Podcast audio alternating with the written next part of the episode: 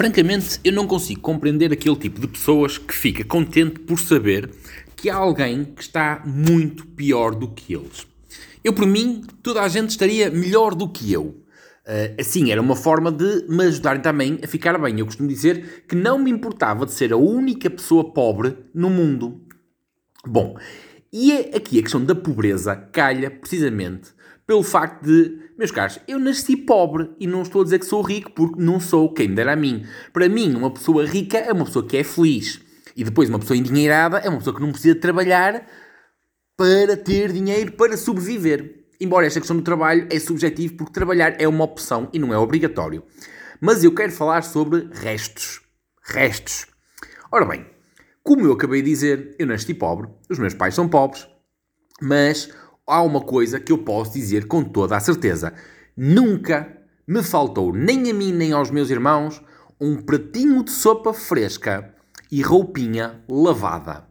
Isto quando nós íamos buscar a gaveta, porque nós éramos os badalhocos. Falo por mim e falo pelo meu irmão, pela minha irmã. Não quero falar para não sujar a reputação da mulher da família.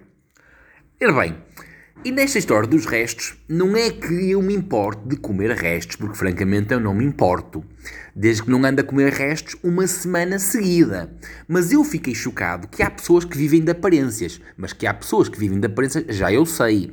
Há pessoas que passam fome em casa para andar de Mercedes na rua. Mas daí até saber, por exemplo, que Victoria Beckham come a mesma refeição há 25 anos, caramba! E atenção que isto saiu na SIC.